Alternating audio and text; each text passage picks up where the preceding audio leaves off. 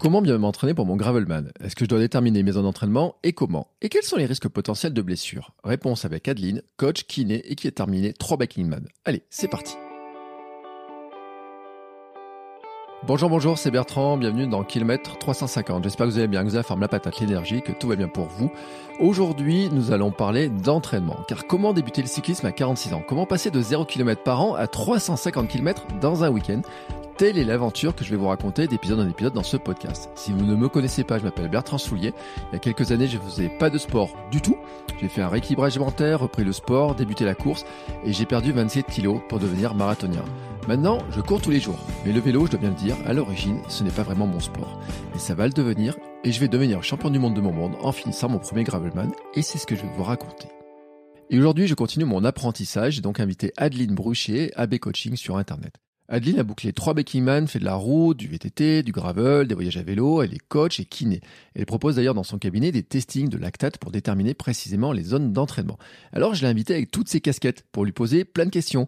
Comment se préparer pour des épreuves d'ultra, les différentes formes d'entraînement, des ingrédients pour bien se préparer et notamment on a parlé de progressivité, d'assiduité, de qualité.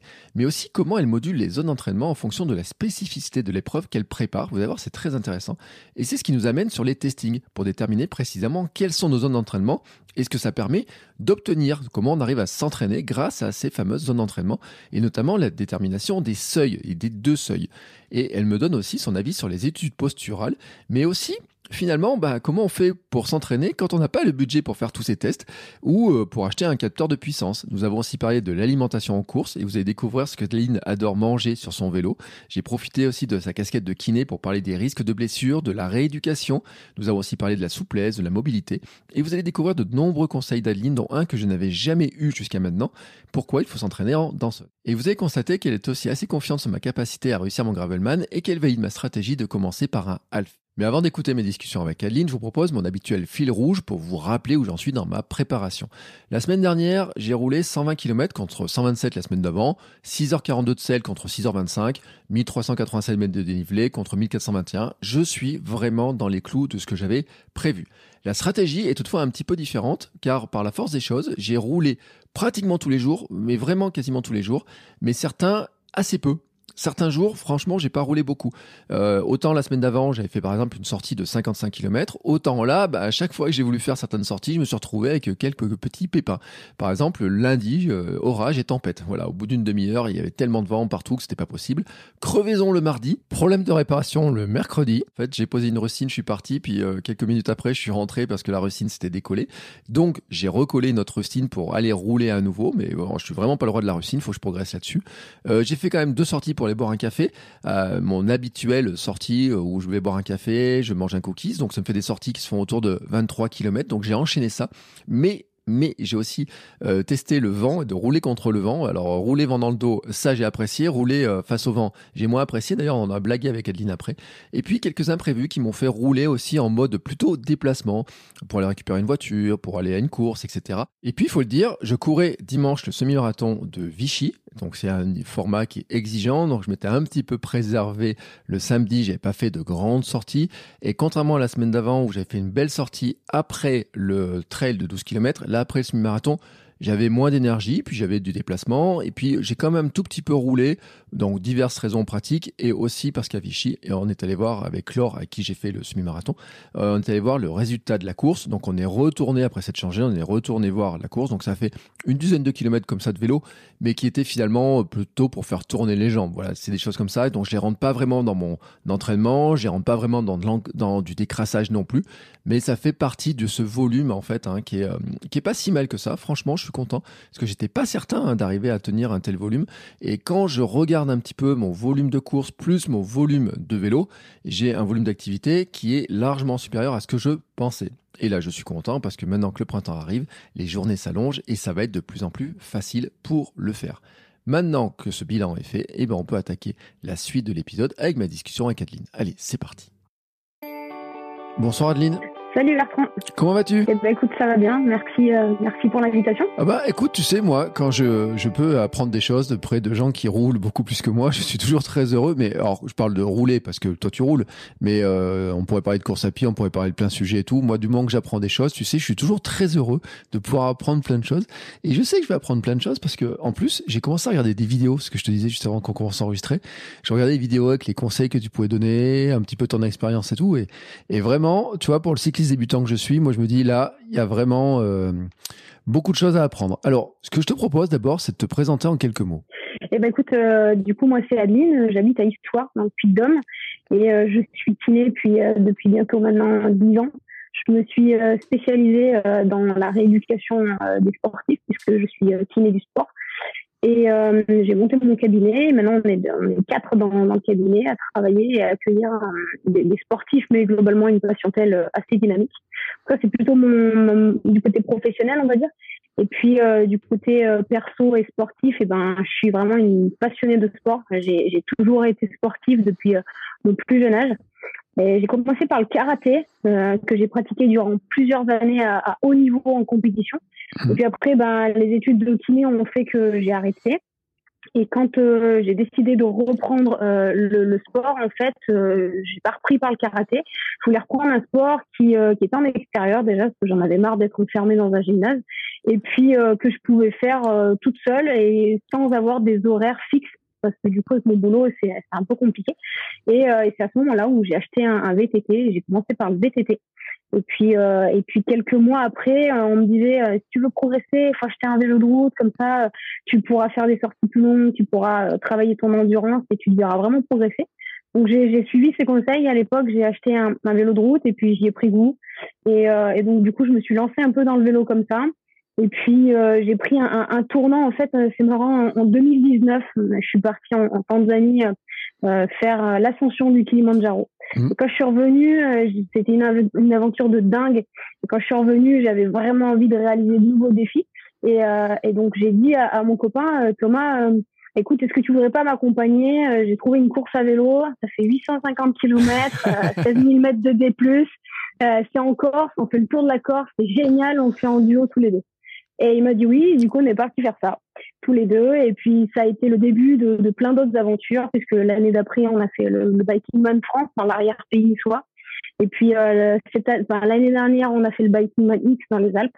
Et puis euh, cette année on est inscrit sur deux courses gravel, le Biking Man 555 Berthois euh, fin juillet et le Biking Man X au Maroc fin octobre. Et du coup voilà comment je suis venue euh, au vélo en quelques mots en fait.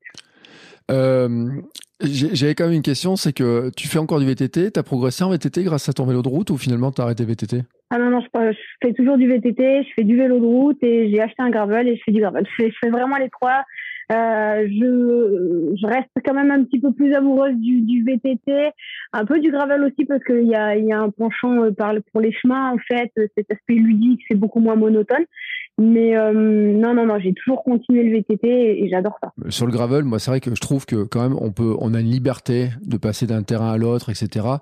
Euh, moi, je, je sais pas comment tu vois toi le développement du gravel parce que finalement, ça fait quoi, quatre, quatre ans donc tu roules à peu près comme ça.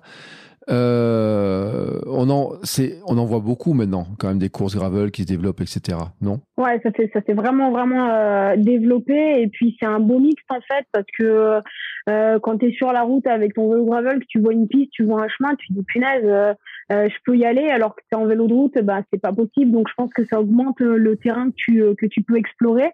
Après, moi j'ai, après, chacun sa version du gravel. Hein. Tu peux poser la question à plein de personnes, ils n'auront pas la même. Mais, mais moi, je différencie bien quand même le, le, chemin de VTT pur et le chemin euh, gravel. Donc après, euh, faut, faut faire gaffe où tu mets les roues parce que euh, si c'est pour aller euh, dans des chemins très techniques, euh, très cassants, où tu vas pas forcément prendre beaucoup, par mon sens, hein, tu vas pas prendre beaucoup de plaisir parce que euh, t'es es, en rigide, du coup, t'as pas de suspension, t'es pas des pneus qui sont plus très larges comme sur un VTT.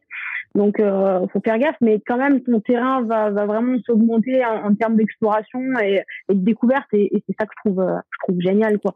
Et ouais, c'est vrai que les compétitions augmentent en termes de, de quantité on en voit de plus en plus en France, à l'étranger, sur différents formats, parfois maintenant de plus en plus longs. Donc, euh, il y en a pour tous les goûts, quoi. C'est sympa. Je vais, je vais confirmer l'histoire de euh, quand tu es sur la route, tu vois un chemin à côté, c'est sympa. L'autre jour, je suis allé, euh, alors bon, pour les Auvergnats, ils, savent, ils savent, moi je suis à Cournon, donc euh, Issoire, on est à quoi une demi-heure. Je vais pas trop du côté d'Issoire parce que j'ai pas encore trouvé mes, mes, mes, passages pour y aller, mais j'étais parti du côté nord, tu vois, pour aller vers Vichy. Et en fait, euh, le long de la route pour la Maringue, alors ceux qui connaissent, qui voient Maringue, il y a une espèce de route qui roule un petit peu, un petit peu vite. Et à côté, il y avait un chemin qui longe très large en terre, etc qui était d'une tranquillité, alors Komoot me l'avait pas proposé, mais j'ai trouvé un petit peu par hasard. Et c'est vrai que j'étais content de me dire, bah tiens, là, je peux passer sur le chemin, parce que je voyais les autres cyclistes qui étaient sur la route avec les bagnoles, les camions qui passaient. J'ai eux, c'est pas très agréable pour eux. Voilà, moi, c'est possible pour ça que j'étais parti sur le gravel, hein, parce que j'ai pas envie de faire trop de route. Euh, surtout d'ailleurs, tiens, aujourd'hui, je me suis pris vent. Je sais pas, t'as roulé aujourd'hui? Non, j'ai roulé sur un trainer ce matin avant d'aller travailler, et en effet, vu le vent qu'il y avait, c'était peut-être une bonne idée.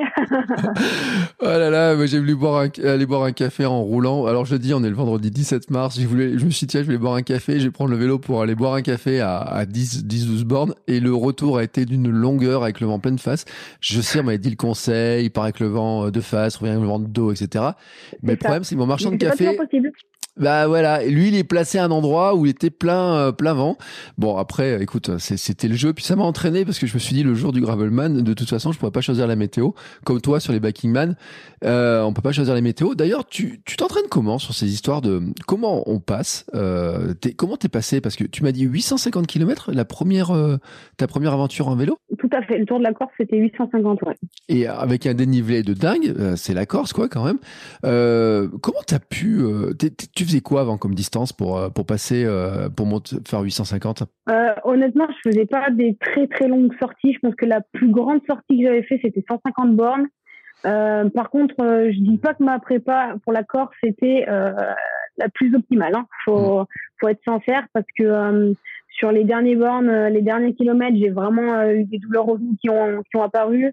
Euh, j'ai mis vraiment du temps à m'en remettre euh, de ces jours en Corse. J'étais fatiguée après. Il a fallu euh, quelques semaines pour que je remonte sur le vélo. Je pense que j'ai bien attendu un mois. Donc, je pense voilà, j'avais grillé un petit peu des étapes. Maintenant que je sais tout ce que ce que j'ai appris sur l'entraînement, je pense que j'avais grillé quelques étapes. Mais bon, c'est aussi riche d'expérience et, c'est comme ça. Après, je pense que qu'on apprend en faisant aussi des erreurs. Donc donc voilà, mais je faisais pas de grosses grosses sorties euh, à l'époque. C'est quoi toi pour pour toi les étapes euh, par lesquelles il faut passer quand on se lance dans l'ultra euh, distance comme ça, tu vois Enfin moi c'est Gravelman donc c'est 350, mais pour ceux qui seraient intéressés par le backingman et puis d'autres distances etc. Il y a quoi? Il y a des étapes, il y a y a un certain temps, il y a, y a des trucs à passer absolument? C'est comment tu vois les choses, toi? Ouais, je pense qu'il faut se laisser, du, il faut se laisser du temps quand même. Après, ça dépend aussi où tu en es par rapport à ta pratique du vélo. Si ça fait 20 ans tu fais du vélo et que tu fais pas forcément des, des, courses ultra sur une semaine où tu fais 1000 bornes, mais que tu as quand même des kilomètres dans les pattes toute l'année, je veux dire, tu as quand même une base qui va te permettre de, de, de pouvoir faire ce genre d'épreuve. Si tu commences juste, euh, ouais, je te conseille franchement pas d'aller t'inscrire sur un bikeman. Justement, de faire un, un gravelman euh, sur un format comme tu vas faire, c'est intéressant parce que parce qu'on peut apprendre des choses justement sur le matériel, sur soi, sur sa gestion, sur l'alimentation, sur son entraînement. Et après, euh, et après du coup, on tirait des, des conclusions euh, pour pouvoir mieux se préparer sur des événements euh, plus longs. Je pense que globalement, c'est délicat de donner un délai parce qu'en effet, ça dépend de la personne. Si elle commence juste le vélo et qu'elle veut faire un 1000 bornes, je pense que pour être pour faire les choses bien, il faut se laisser ouais, il faut se laisser au moins un an. Si tu commences juste, juste le vélo, il faut au moins se laisser un an et puis un an euh, d'entraînement assidu. Hein. Pour avoir de la consistance dans l'entraînement. Et puis si tu, tu fais déjà des vélos depuis des années, euh, en quelques mois, tu peux préparer euh, un, un, biking man sans problème. Puis encore une fois, après, ça dépend, hein, parce que tu as des courses qui ont beaucoup, beaucoup de dénivelé. Et tu en as d'autres qui sont quand même relativement, alors pas plats, parce que je suis pas sûre qu'il y ait beaucoup de courses ultra qui sont vraiment plates, mais mais qui en ont quand même un peu moins. Quoi. Bon, et quand tu fais du vélo depuis un mois, c'est raisonnable de se dire que dans euh, quelques mois, je fais un, Gravelman? Ouais, parce que euh, Gravelman, là, c'est la version 100... 120 euh, ou 350 que tu fais? Alors, je vais commencer par la 120 Auvergne, parce qu'il y a deux mmh. niveaux. Alors, il y en a un qui est un petit malin qui m'a dit, oui, mais est-ce que la, la, longue, la 350, serait pas moins euh, moins engagé ou je sais pas comment, parce qu'a priori il y a des gravelman où la longue est peut-être plus simple à gérer. Et je lui dis non non, il y a 7000 mètres de dénivelé sur la sur la 350, sur la 120 il y en a 2000 et quelques, tu vois un truc dans ce genre-là. Je dis je vais d'abord commencer mm. par la courte et ensuite je verrai sur un gravelman euh, automne voir un petit peu ce qu'il y aurait, tu vois. Euh, je sais pas encore parce que le programme n'était pas tout marqué, mais plus tard, tu vois, mm. sur 350 sur la fin d'année. Donc voilà, c'est ça moi le programme. Ouais, mais ça c'est très bien parce que en fait tu fais tu fais une étape, c'est progressif et puis tu pars pas de rien, euh, tu cours euh, très très régulièrement donc tu as une base au niveau de ta physiologie qui est déjà développée. Après, c'est pas les mêmes muscles qui travaillent de la même façon en course à pied et en vélo, mais euh, tu as quand même un fond d'activité physique qui te permet carrément de te lancer sur un gravelman 120 et puis après 350 en fin d'année.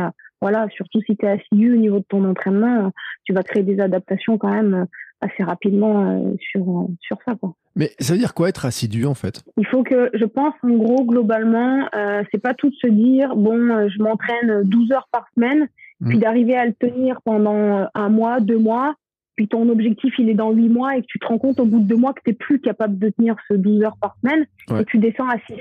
Bah, clairement, dès le début, faut être clair avec soi-même, honnête, se dire non, dans mon agenda, même à long terme, je me projette, je sais que je pourrais tenir que 6 heures par semaine parce qu'il y a la vie professionnelle, la vie familiale.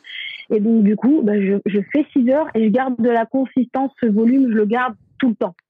Euh, et après, je fais fluctuer les intensités à l'intérieur de ce volume, mmh. mais mon volume, il reste quasiment constant toute l'année. Donc euh, ça, je pense que c'est important et donc du coup, ça se déduit, euh, ça, ça, ça, se conclut par de l'acidité. Euh, alors ça, ça m'intéresse ce truc-là parce que par exemple, là en ce moment, tu vois, je roule entre 6 heures et 7 heures par semaine à peu près dans ces zones-là. Euh, tu penses que c'est suffisant pour préparer au moins le half gravelman? Oh oui, oh oui.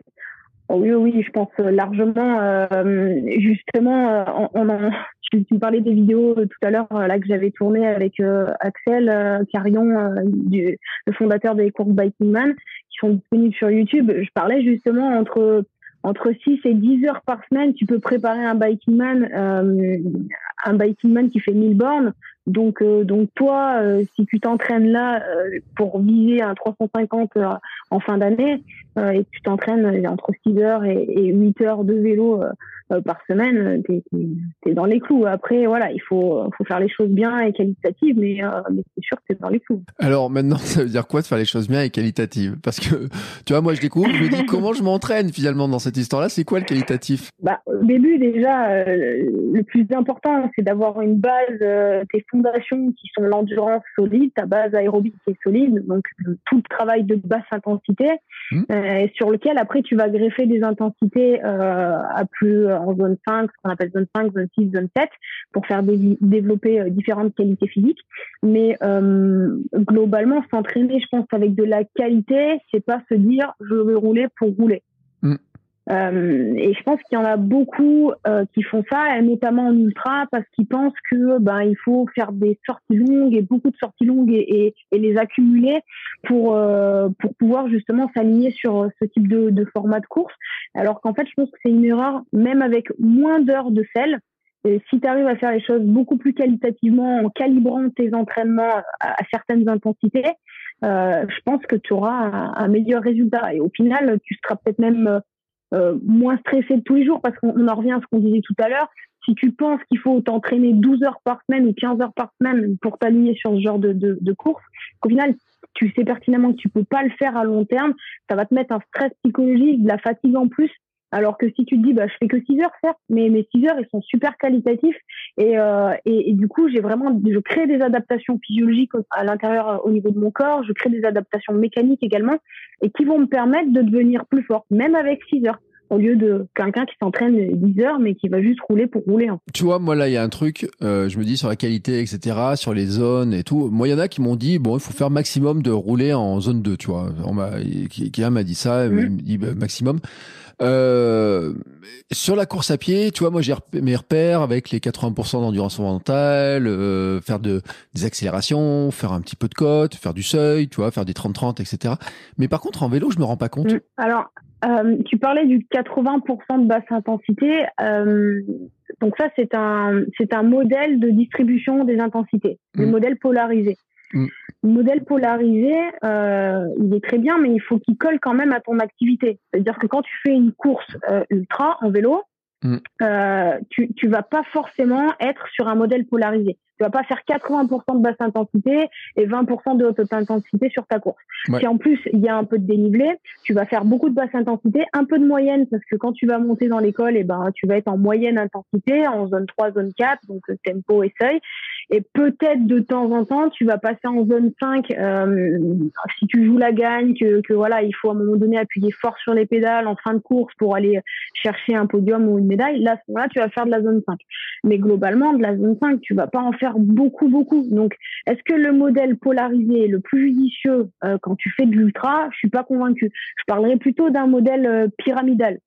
Et encore, toutes ces, ces distributions d'intensité, elles vont varier par rapport à, en fonction des phases de la saison. Si tu es en phase hors saison, pré-compétitive, compétitive, t'es pas obligé d'appliquer le même modèle. Euh, par exemple, je, je, te donne mon exemple pour pour la course que je prépare donc au mois d'octobre euh, au Maroc. Mm. Là, tout de suite, je suis en modèle polarisé je fais 80% de basse intensité et 20% de haute. Mais plus je vais me rapprocher de mon événement et plus je vais aller chercher de la zone 3, de la zone 4 pour justement correspondre et aller euh, vers la spécificité de mon épreuve. Donc, du coup, 80% de basse intensité, tu vois, ça dépend, euh, je suis pas toujours d'accord, ça dépend où tu te situes dans la saison.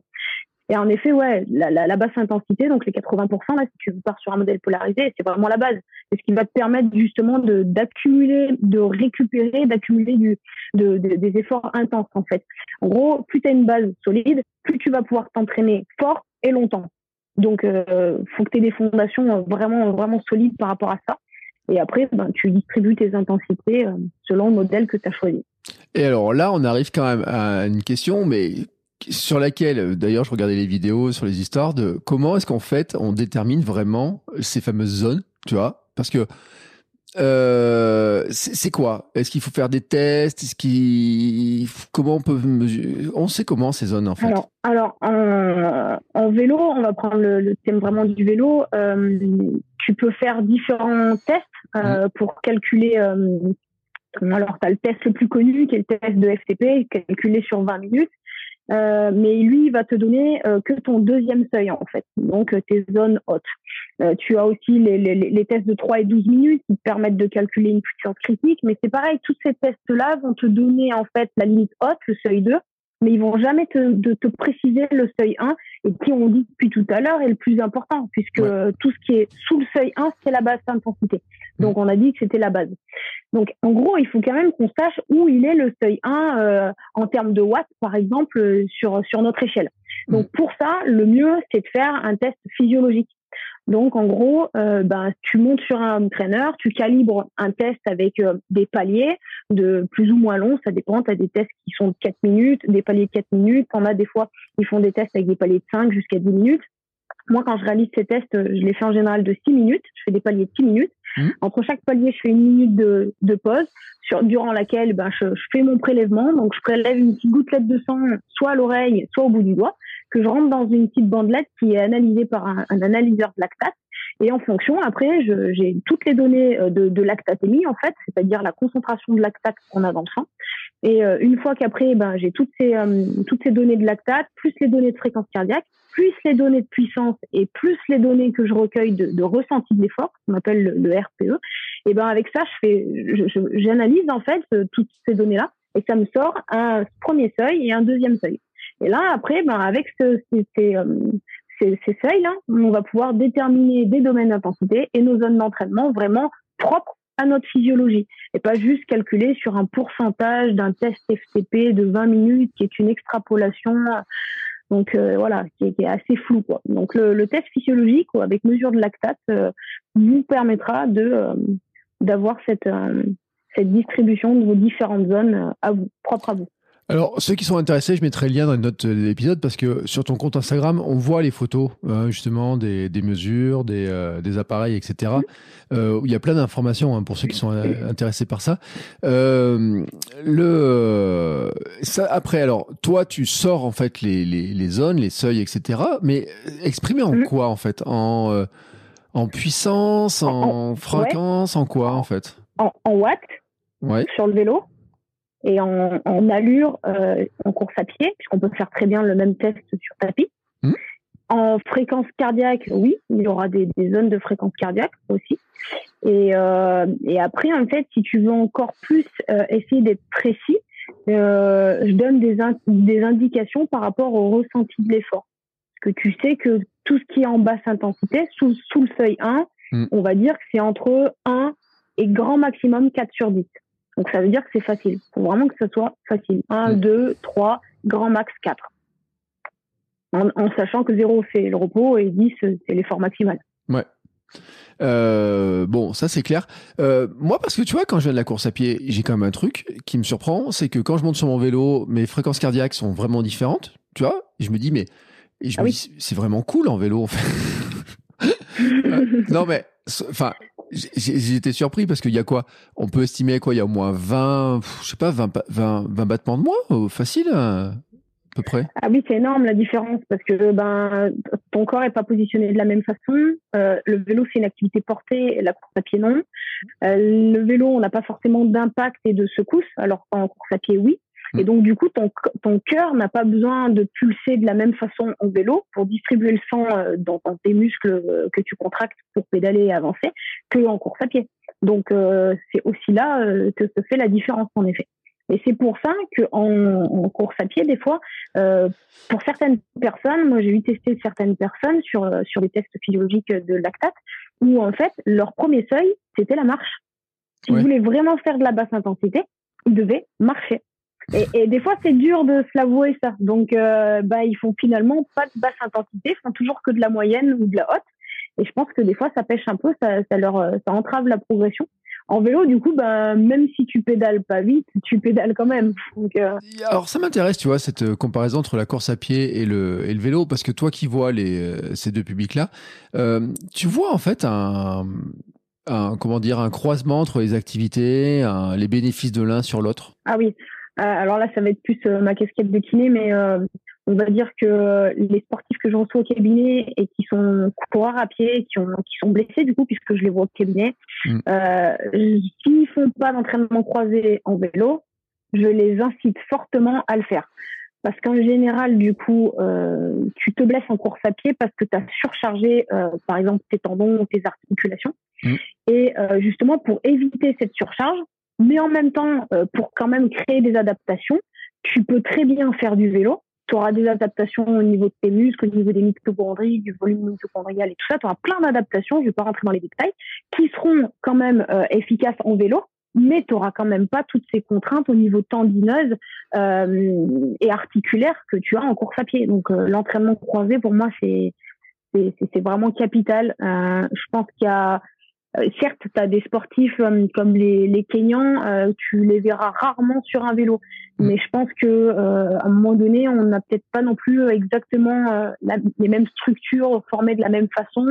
Et, euh, et ils sont peut-être pas venus à la course à pied comme nous non plus. Donc, faut pas tout comparer, je pense. Euh, certes, hein, il faut, faut le prendre en connaissance, mais pour moi, l'entraînement croisé, euh, c'est capital. Et tu vois, moi j'avais euh, un truc quand même. Alors je sais pas si c'est une fausse idée ou pas, mais j'ai l'impression que sur euh, euh, les qualités, alors je sais pas comment le dire, et ça c'est la, kiné qui, qui m'intéresse, tu vois, mais par exemple, moi qui fais du trail, en trail, j'ai l'impression qu'il faut avoir des chevilles qui soient super solides, tu vois, rigides dans certains cas, etc. Alors qu'en vélo, on parle beaucoup qu'il faut pédaler rond, qu'il faut de la souplesse de la cheville, de la jambe, etc. Et j'ai l'impression qu'il y a des trucs qui sont un peu opposés dans les, euh, dans, dans, alors pas dans la pratique, mais tu vois, dans, dans, dans les qualités en fait. Est-ce que je me trompe ou est-ce que c'est une fausse idée en fait? Enfin, Euh, je comprends ce que tu veux dire et euh, parce que en fait, euh, ouais, on a l'image que la course à pied, ben, si tu as un tendon qui est raide, euh, tu vas pouvoir restituer l'é- l'énergie du coup plus rapidement et avancer plus rapidement. Alors qu'en vélo, comme t'as pas cet effet ressort, que tu es assis sur la selle, tu te dis qu'il bah, il vaut mieux être souple, en effet, euh, pédaler rond, etc. Mais, mais je pense que quelle que soit ton activité, euh, si on parle en fait de raideur, on va parler forcément de mobilité, on va parler aussi de, de, de souplesse et de force. Et je pense que il est super important dans les deux, que ce soit le vélo ou la course à pied, que tu sois mobile, que tu aies des articulations qui soient mobiles, Mmh. euh, parce que euh, des chevilles raides en course à pied, tu vas compenser, tu vas déclencher des, des, des pathologies au niveau du tendon d'Achille, au niveau du genou. Et à l'inverse, par exemple, je vais prendre une hanche raide euh, sur un vélo. Euh, au bout d'un moment, si tu, surtout si tu fais du long, on sait qu'avec le, le, temps, en fait, euh, et pas, pas forcément avec la force que tu déploies, les watts que tu déploies, mais plus avec le temps, la durée de l'effort, on sait que le pédalage va se dégrader et que du coup, par exemple, euh, on voit des fois les, les genoux qui, qui, qui, commencent à rentrer vers l'intérieur parce que ton pédalage, ton pédalage, ouais, il se dégrade. Donc, si t'as pas de mobilité en rotation interne de hanche et que ton pédalage au bout de plusieurs heures sur un ultra il se dégrade, tu mmh. sais pertinemment que tu risques la blessure. Alors que si tu as une hanche qui est super mobile et qui permet justement d'avoir cette petite marge de manœuvre, bah t'es tu as moins de risques quand même. Donc je pense que et dans l'un et dans l'autre, euh, c'est super important d'avoir des articulations mobiles. Euh, alors là, je, je, je, me pose la question quand même de comment tu, euh, tu sais si tu es euh, souple de la hanche? Alors surtout en regardant les rotations par exemple de hanche. Euh, rotation interne, rotation externe, c'est vraiment ce qui va refléter la, la, la souplesse de ta capsule articulaire. Mm. La capsule articulaire, c'est cette poche en fait qui entoure ton articulation. Et, euh, et si, si la capsule elle est raide, tu n'auras pas de rotation interne, pas ou peu de rotation interne, rotation externe. Moi, c'est la première chose que je regarde chez quelqu'un quand je veux tester une hanche. J'emmène en rotation interne, j'emmène en rotation externe, je vois ce qu'il a en passif et puis je lui demande de le faire lui tout seul pour voir ce qu'il a en actif. Donc j'en tire des conclusions entre le passif et l'actif également. Et, euh, et, ça me permet après de, de, de, déclencher des plans de traitement. Si je vois qu'il manque de la rotation interne, je sais que je vais travailler dans ce sens-là, etc., etc. Bon, il y a qu'un kiné qui peut voir ça, quoi. Soyons honnêtes. Ouais, ça, ça, oui, c'est un peu technique là. On rentre vraiment euh, un peu dans les détails. Donc un kiné, euh, ouais, ouais, je pense que euh, les kinés, kinés du sport, euh, médecins du sport, si voilà, ils sont formés à ce genre de, de pratique. Mais oui, oui, en effet, c'est c'est technique. Parce que nous, pour se rendre compte qu'on a une hanche, une hanche pas très souple. Alors moi, je suis, je suis un peu raide. Hein, euh, moi, je dois, je dois, le dire. Euh, j'ai beau essayer de faire du yoga, d'essayer d'assouplir un petit peu. Enfin, le yoga a bien marché. Soyons honnêtes. Euh, c'est d'après ce que j'ai retenu quand même, tu dis que c'est plutôt une qualité. Il faut, faut être souple et mobile, euh, quel que soit le sport qu'on fait, quoi. Ouais, ouais. Je pense que c'est vraiment important. Et en fait, pour expliquer assez, assez simplement et clairement, je pense qu'en fait, tu as euh, trois choses importantes, c'est la souplesse, c'est-à-dire euh, est-ce que passivement j'arrive à emmener mon articulation euh, en ampli dans une amplitude, mmh. ça c'est vraiment la souplesse. Et après tu as ce qu'on appelle la force, c'est-à-dire est-ce que j'arrive par mes contractions musculaires, sans l'aide de personne, sans l'aide d'aucune assistance, est-ce que j'arrive justement à emmener mon articulation dans cette amplitude? C'est ce que je disais tout à l'heure, le passif et l'actif. Mm. Quand tu arrives à avoir une amplitude active quasiment identique à l'amplitude passive, là, tu peux dire que c'est très mobile, que tu as vraiment, euh, euh, tu couvres tout ton secteur angulaire activement, donc ça, c'est super important. Et euh, globalement, sur toutes les amplitudes, hein, parce que là, on parle de course à pied, euh, on parle de, de hanches et de, de, de chevilles, mais tu peux très bien ramener ça aussi euh, à l'épaule. Hein. Je, je, comprends bien, ça, ça, dépend les sports dans lesquels on le fait et tout. Voilà, tout à fait. Moi qui me suis cassé le coude, je me suis cassé les deux coudes. c'est ma petite particularité de ma vie. Euh, je vois euh, la, la, kiné à quel point elle a eu du mal à récupérer euh, justement les extensions, etc. À quel point on a travaillé dessus. C'est, enfin comment j'ai envie de dire, tu vois, les, les, il y a des choses qui se rattrapent avec, tu vois, si on est un peu raide, etc. Un kiné peut donner des exercices pour dire euh, la souplesse de la hanche dont on parlait tout à l'heure, ça peut se rattraper, tu vois, si on n'en a pas beaucoup. Ouais, ouais, ouais. Euh, par contre, c'est, euh, ça va être long. Ça mmh. va demander vraiment de beaucoup de travail dans une semaine. En général, moi, quand quand je reçois des patients, par exemple, là j'en ai un en tête, une fracture de cheville, une fracture de la malléole externe, vraiment raide. C'est un coureur à pied il s'était fait ça euh, justement euh, sur un trail. Euh, pour récupérer l'amplitude, c'est peut-être 4, 5, 6, 7, 8 mois en fonction des personnes. Et euh, moi, j'essaye de leur dire, on se voit une à deux fois dans la semaine et vous, de votre côté, vous essayez de le faire euh, une à deux à trois fois. Quoi. Donc, mm si on fait des séances de mobilité euh, entre 3 et 5 fois par semaine de façon assidue sur plusieurs mois, tu vas gagner, c'est sûr et certain. Et alors je dis ça, mais en fait j'ai recalculé le nombre de fois où j'avais vu ma kiné pour mon coude, et je crois que c'était plus de 40 fois. Euh, donc mm. on y avait travaillé un bon paquet de temps. D'ailleurs, et alors pour l'anecdote, je le dis quand même parce que le CHU quand j'étais, euh, quand moi je m'étais cassé le coude, me dit oh mais à votre âge vous récupérerez jamais l'extension de votre votre coude. Et lors de la dernière séance, ils ont mesuré, ils ont dit Ah bah alors là, votre kiné, elle a sacrément travaillé dessus. Je dis oui, elle a travaillé, mais c'est vrai qu'on avait presque 40 séances, tu vois, dans, dans cette histoire-là. Euh, on avait pris le temps et tout, et on était, alors, était assez fier du résultat, euh, en me disant bah ouais, mais on a travaillé, mais c'est vrai que ça prend du temps. Hein, ces histoires-là, c'est vrai que ça prend du temps. Moi, c'était ma crainte de dire tiens, j'ai pas récupéré. Alors, mon extension de coude, je sais pas trop à quoi me sert d'ailleurs. Euh, et puis sur le vélo, ça me sert à rien d'avoir une extension de coude particulière, non? Enfin, j'en sais rien. Si non, si tu as, vraiment une extension de coude euh, qui est en déficit de 15-20 degrés, je pense que sur le vélo, tu vas être embêté. Hein. Tu vas être embêté, surtout si tu fais du long, parce qu'au bout d'un moment, tu vas, tu vas appuyer sur les bras. Tu l'air quand même ça a l'air plutôt bon. non, mais, alors, eh, t'inquiète pas, parce qu'en plus, je suis plutôt en hyper, tu vois. C'est plutôt même euh, carrément écarté. Hyperlaxité. Ouais, hyperlaxité, tu vois, des tout. On a appuyé dessus et tout. Et le pire, c'est mes doigts qui se retournent euh, totalement. Mais bon, là, j'évite de le montrer sur Internet parce que sinon, les gens, ils vont partir. Euh, mais non, j'ai pas ces problèmes-là, en fait. Tu vois, c'est, pas, mon truc. Mais c'est vrai que ça m'inquiétait un peu, tu vois, quand je m'étais cassé le coude, quand même, je m'étais dit, ouais, est-ce que je vais récupérer, pas récupérer, etc. Et on avait fait un, un gros travail dessus pour récupérer. Mais et je comprends ce que tu dis qu'il faut plusieurs mois, tu vois, pour avoir récupéré tout ça. Euh, bon, revenons quand même au vélo parce que tu vois, je, il y, a ces histoires là de, travail de qualité. Tu vois, je l'ai encore en tête. Euh, par exemple, tu vois, tu me dis, tu, euh, par exemple, sur le backing man, tu as du dénivelé, etc. C'est-à-dire, tu fais des séances spécifiques de dénivelé, tu euh, tu vois, en, course, on fait des séances de côte. On se met en bas d'une côte, on monte, etc. Tu fais des choses comme ça en vélo ou mm. c'est un peu différent? Euh, Non, ça, ça, sera un petit peu différent euh, en vélo. Tu vas plus travailler une qualité. Par exemple, tu sais que tu veux développer, par exemple, ton, ton seuil 2. Et eh ben, mm. tu sais que tu vas te mettre à tant de watts pendant tant de minutes. Et tu vas pas regarder forcément par exemple des mètres, comme on peut faire 4, de, 400 mètres euh, autour d'une piste plusieurs fois en course à pied, ça va pas être vraiment comme ça. Ça va être plus sur des, des durées que tu vas répéter sur une série, deux séries, trois séries, mais pas vraiment. c'est pas exactement le même entraînement que tu vas t'imposer en, en, course à pied sur des côtes. Après, c'est sûr que si tu veux faire une course avec du dénivelé, à un moment donné, tu seras obligé d'aller faire des côtes. Tu vas pas mm. pouvoir non plus euh, que faire du plat. Après, euh, il y a des choses qui sont intéressantes à l'heure d'aujourd'hui sur le vélo, c'est les home trainers, hein, c'est toutes les plateformes connectées.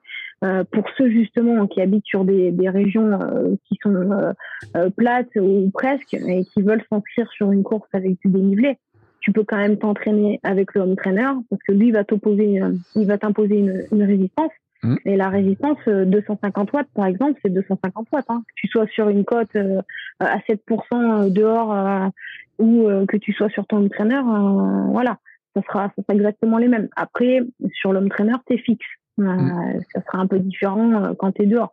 Mais au moins, ça te permet quand même d'arriver à compenser. Je ne dis pas que c'est l'idéal, mais au moins, tu, tu peux quand même faut pas se fermer la porte de dire moi j'habite dans cette région, c'est plat, j'ai pas de dénivelé, je peux pas m'entraîner pour une course à dénivelé, donc je peux jamais faire ça. Alors la team petit budget euh, dont je fais partie, en fait, on se dit mais et si j'ai pas les moyens d'investir dans un truc capteur de puissance, etc., euh, tout ce que tu viens de dire sur les watts, je suis un peu embêté, tu vois. Ah oui, oui, c'est sûr que là, tu tu peux pas calibrer par rapport aux watts.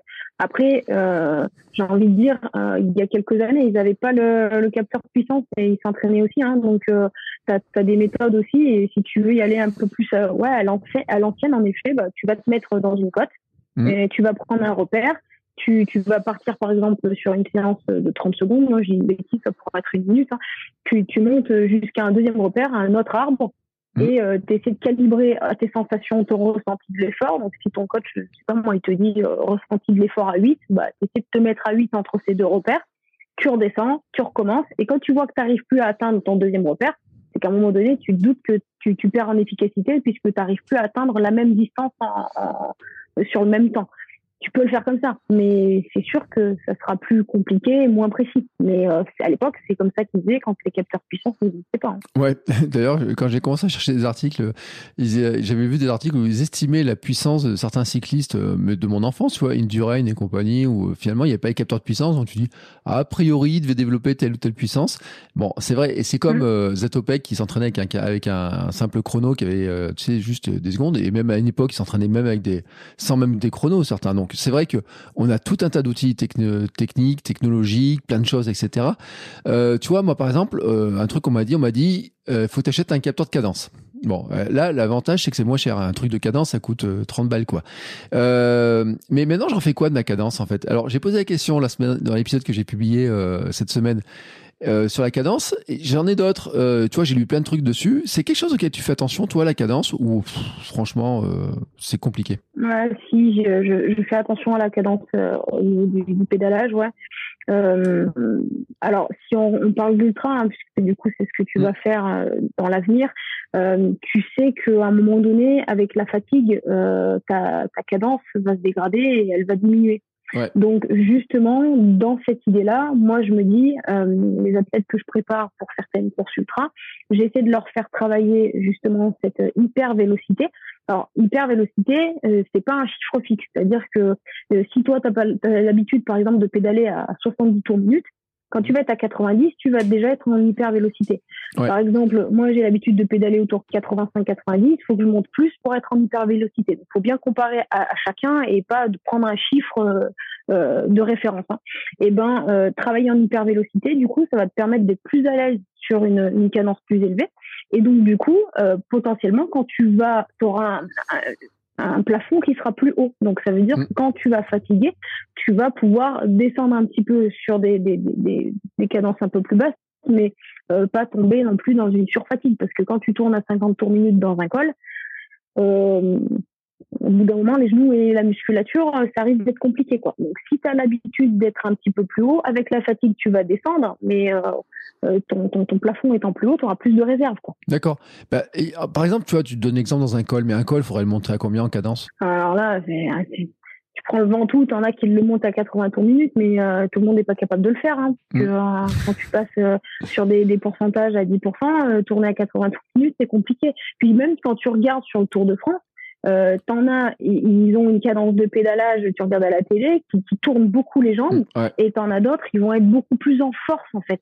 Mm. Après, c'est un peu propre à chacun parce que tes fibres musculaires que tu vas travailler seront pas les mêmes.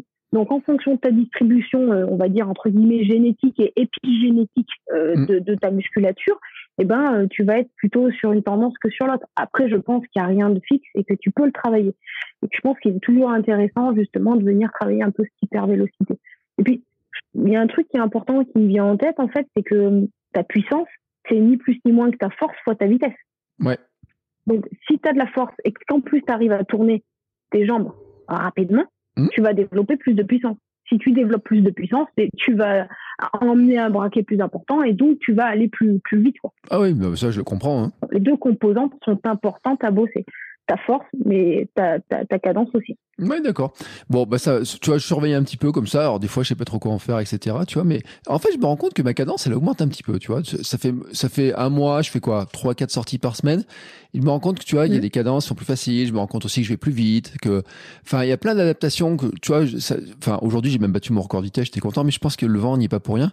Euh, j'étais, je suis passé à presque 53 km heure à un endroit. Euh, je dis tiens, c'est marrant.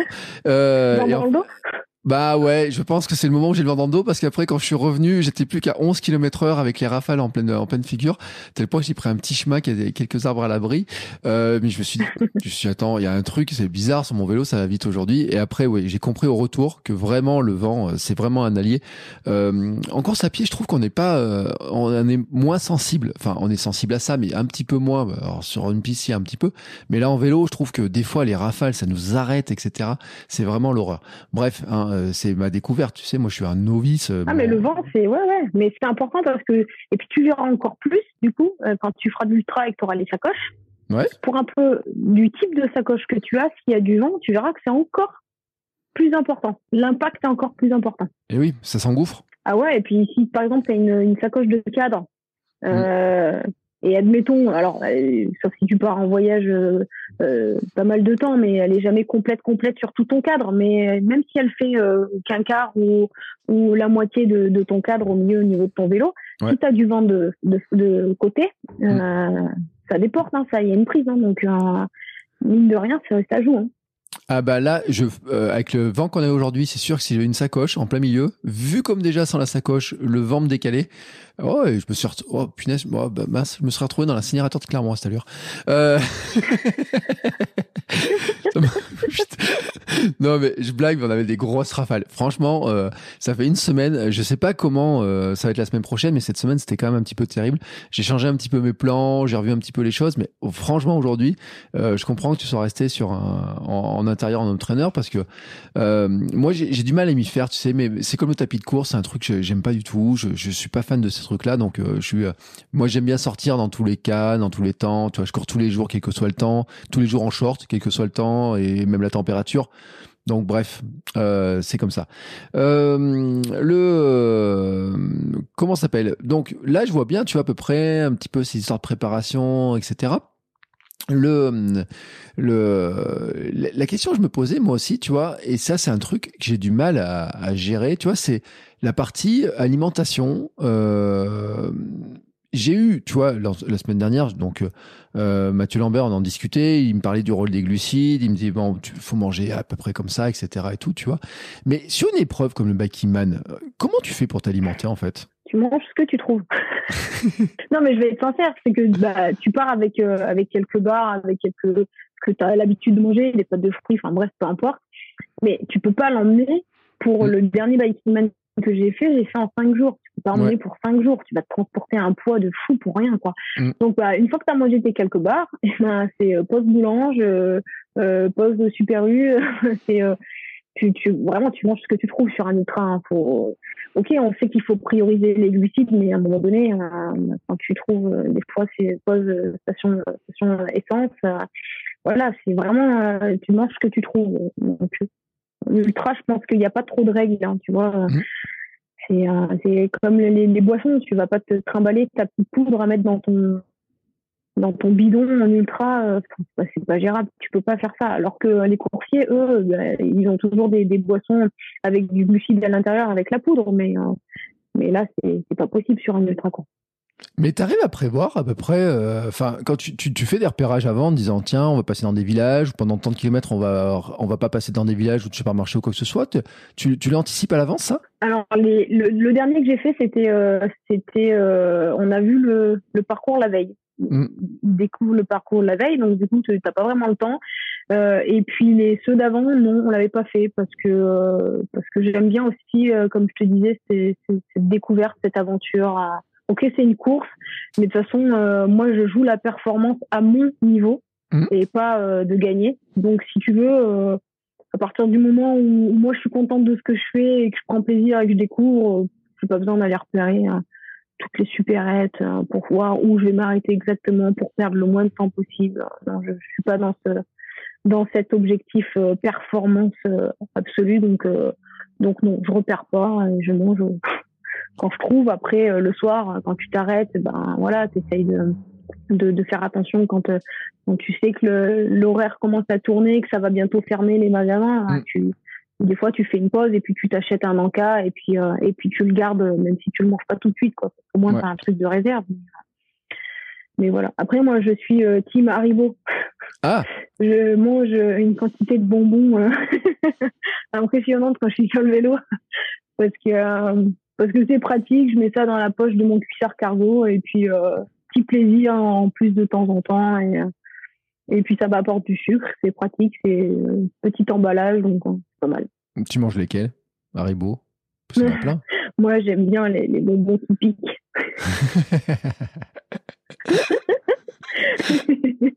bon, j'avoue, les Tagada, elles m'ont sauvé la vie, et puis d'une fois aussi. Hein. C'est vrai? Bah oui, attends. Euh, non, mais c'est vrai, je suis team Haribo, je te mens pas. Non, non, mais eh, comme ça, si un jour je viens te voir, je te mets dans un paquet de Haribo.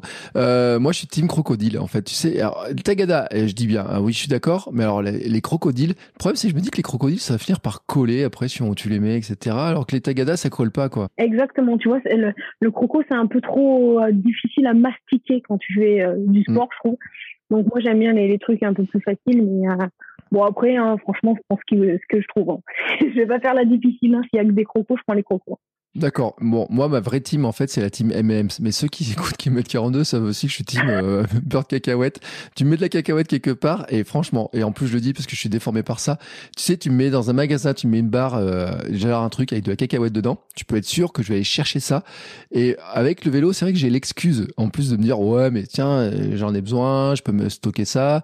Euh, autant dans la course, je peux pas le faire Autant en vélo, c'est ce que je découvre maintenant, c'est que les arrêts boulangerie sont beaucoup plus simples. L'autre jour, bah, à Maringue, ma fameuse excursion à Maringue, je me suis retrouvé dans une petite boulangerie qui proposait des petits croissants et des pains aux amandes. Punaise, mais alors qu'est-ce qu'ils étaient bons.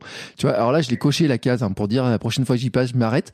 Ça en course à pied, tu peux le faire, mais beaucoup moins. En vélo, c'est vrai que t'es pas ballotté, quoi. T'as pas ces problèmes de digestion, etc., quoi. C'est sûr. Ben, le, système digestif est quand même euh, beaucoup moins perturbé en vélo euh, qu'en course à pied, lié aux impacts notamment. Après, euh, bon, après c'est un autre type de vélo. Peut-être qu'il faut faire attention, c'est pour les courses où tu te mets sur les prolongateurs. Mm. finalement, tu vas venir plier ton estomac tu vas vraiment te, te, te recroqueviller.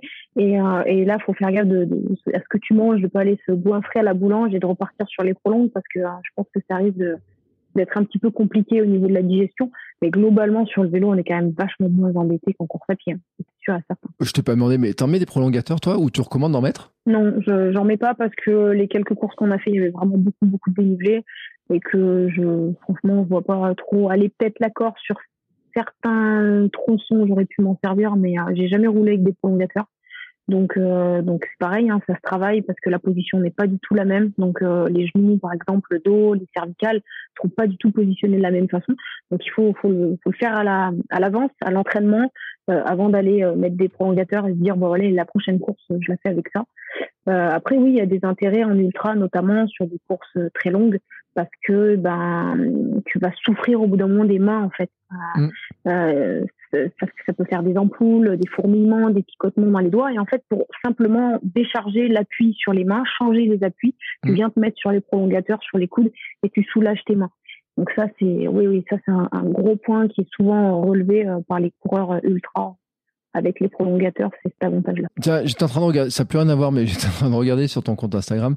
Euh, je vois que tu avais fait une vidéo euh, sur la différence entre les zones entre une montre et puis ce que tu mesures en labo, euh, avec les tests dont on a parlé tout à l'heure. Il y a beaucoup d'écarts. Ça dépend des gens. ça dépend des gens. Tu peux, bah ouais, mais tu, tu peux avoir des gens où les zones de fréquence cardiaque données par Garmin vont, globalement être assez similaires. Et mm. euh, et t'en as d'autres, tu vas tu vas faire 20, euh, pulses de moins.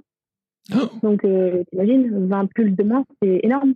Donc euh, donc euh, vraiment ça, ça, dépend de l'entraînement des gens. c'est comme si quand tu quand tu estimes un premier seuil sur la base d'un deuxième seuil connu, bah tu sais que ça peut aller à un pourcentage énorme en fonction des gens quoi. Donc, mm. Tu dis par exemple que euh, ton, ta fréquence cardiaque au premier seuil, c'est environ 70-75% de ton, de ton max. Mm. Ouais, mais en fait, tu as des gens, ils sont entre 55, t'en as certains, et d'autres qui montent jusqu'à 75%. Donc imagine la fourchette. Ouais, c'est énorme. Mm. plus une fourchette d'ailleurs. donc, euh, donc euh, c'est, c'est bah là, Garmin, sur les, les, montres, sur les GPS, c'est pareil. Que tu peux très bien être pile poil euh, dans la bonne mesure, comme quoi tu, comme tu peux être 20 watts, enfin 20 watts, 20 pulses au-dessus. Donc, euh, 20 pulses au-dessus, c'est plus du tout dans les mêmes adaptations. T'es plus du tout dans la même. Euh, je sais pas si tu peux le dire ou pas. Ça, c'est le droit de le dire ou pas. Ça coûte cher un testing euh, Un testing euh, sur euh, tapis de course, moi je le facture 185 euros au cabinet. Mm. Et un, testing sur vélo sur un entraîneur, je facture 175 euros. D'accord, bah comme ça, tu vois, c'est clair, au moins les gens savent à peu près hein, comment ça, ça Ah oui, oui, non, non, au contraire, hein, il faut, en parler. Y a pas de... Non, mais c'est qu'après, ça fait des budgets parce qu'on dit qu'il faut faire aussi un test. Alors, je sais pas d'ailleurs, est-ce que tu le recommandes, tu vois, les tests de posture, de réglage de vélo, de tous les réglages, etc., études posturales, c'est un truc qu'il faut faire? Alors, euh, ben, Thomas, mon, mon, copain avec qui je fais les, courses, il est kiné également, on travaille ensemble et euh, il s'est formé euh, il n'y a pas très longtemps, là, en fin d'année dernière, euh, pour faire des études posturales. Justement, il s'est formé avec Guillaume qui, qui tient la, qui s'appelle Physio Vélo, c'est un peu la clinique du vélo au Québec. Mmh. Et en fait, il est venu en France et il a formé certains kinés mais notamment euh, les kinés de la Fédération française de cyclisme, dont Thomas fait partie. Hein, il mmh. intervient avec les, avec les juniors ou les espoirs, je ne sais plus. Et moi, je lui ai direct, quand il s'est formé, je lui ai direct demandé de, de, de regarder si ma posture sur mon, sur mon vélo de route était bonne. Hein, il a corrigé des choses, notamment la hauteur de la selle. Ouais. qui était euh, qui était trop haute. C'est souvent en fait on, on, se rend compte que c'est souvent le cas. On monte trop les selles en fait. Et euh, après, je lui ai demandé de me faire exactement la même chose sur mon gravel. Ouais. Et je vais pas tarder de lui demander de me le faire sur mon VTT. Donc, je peux pas te dire que que c'est pas important. Après, moi, j'ai l'avantage de voilà, c'est c'est pas payant pour moi, donc euh, voilà. C'est sûr que c'est un coût. Hein. Si tu fais un testing physiologique, une étude posturale, que tu dois t'acheter un capteur de puissance, le vélo, tout le matos du vélo, les vêtements, tout ça, c'est sûr et certain, tu as raison, c'est un coût. Ah non, mais le vélo, de toute façon, euh, moi je disais en running, ma paire de chaussures, elle me coûte pas cher, et puis des fois je cours pieds nus, donc là ça me coûte euh, zéro. Mais alors, le vélo, c'est dingue. Et euh, d'ailleurs, il y a plein de gens qui se mettent pas au vélo à cause de ça. Sur le prix des vélos, qui ont pu augmenter et tout. Mais, enfin, t'as fait le Backman, t'en as fait trois. Euh, avant d'avoir fait ton étude posturale euh, Non, j'avais fait une autre étude posturale dans, euh, dans un magasin dans un magasin de cycle sur euh, Thiers.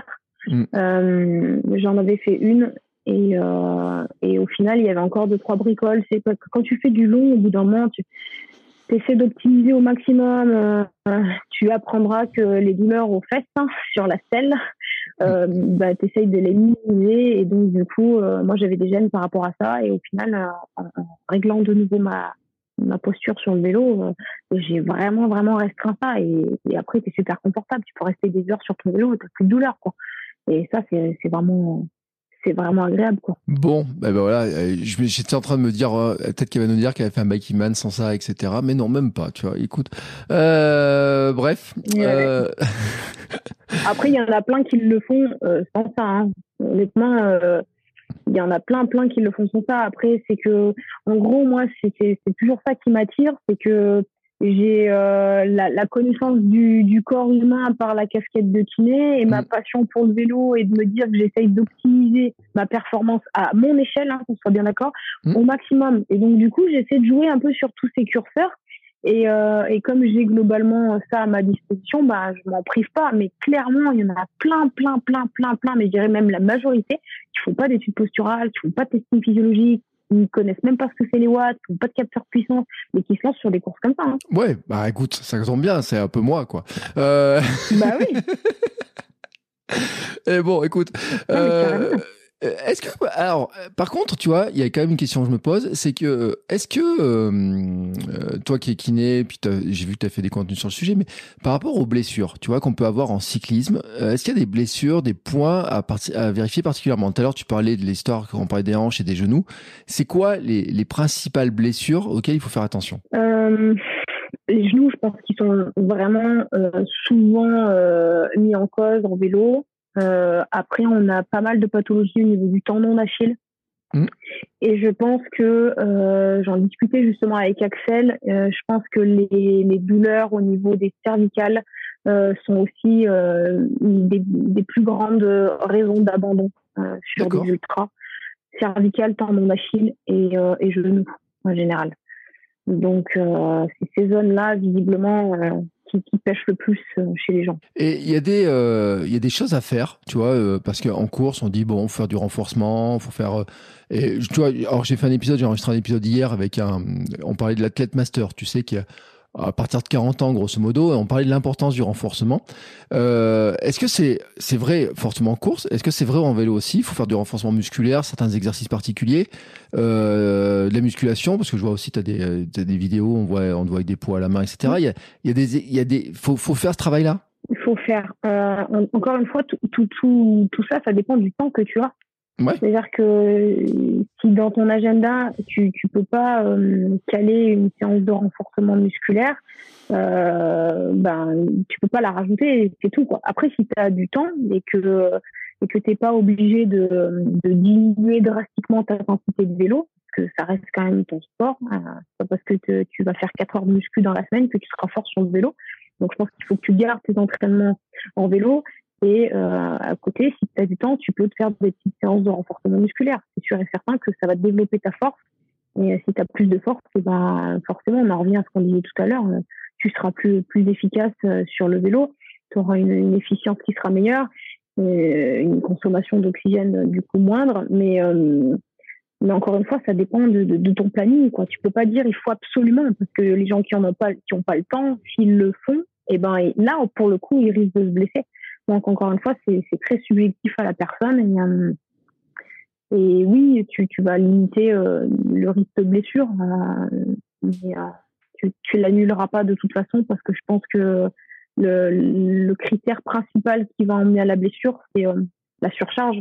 Mmh la surcharge d'entraînement, que ce soit en termes de volume ou en termes d'intensité. Tu, tu n'as pas été assez progressivement euh, dans ta quantification et, c'est ce qui va t'amener à la blessure. Mais tu peux même avoir des tendons super solides et des muscles super solides parce que tu fais de la muscu.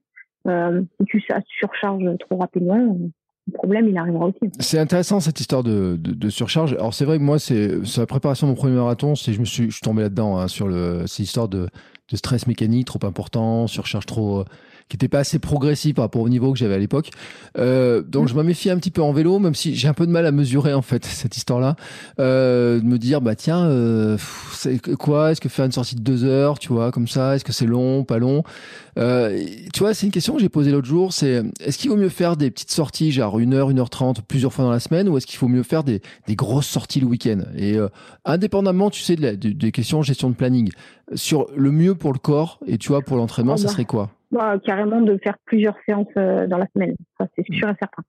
Euh, indépendamment, comme tu dis, de la question de planning, c'est sûr et certain qu'il vaut mieux faire plusieurs petites séances qu'une grosse. Euh, c'est ce qu'on dit tous les jours à nos patients au cabinet. faites votre exercice deux minutes tous les jours plutôt que de te faire une séance d'une demi-heure de rééducation à la maison une fois dans la semaine. Mm. Ton corps, il va bien plus accumuler les informations si tu lui demandes régulièrement tous les jours tu lui dis j'ai pas assez de ça, il faut que tu m'en donnes, j'ai pas assez de force, faut que tu m'en donnes, j'ai pas assez de force, faut que tu m'en donnes, au bout d'un moment il va se dire je vais lui en donner. Si tu lui demandes une fois tous les 15 jours, une fois par semaine, euh, lui, il va se dire, écoute, visiblement, t'en as pas plus besoin que ça, tu ne me demandes pas régulièrement, donc euh, on, reste comme ça. Je suis assez d'accord. Alors d'ailleurs, mon, euh, j'ai mon kiné pour mon dos là, parce que j'ai mon petit, mon dos me faisait mal, mais j'avais vu mon kiné, un kiné, un nouveau kiné il y a, il y a quoi, il y a quelques temps, et qui m'a dit, cet exercice-là, il me dit, je vous demande de le faire tous les jours.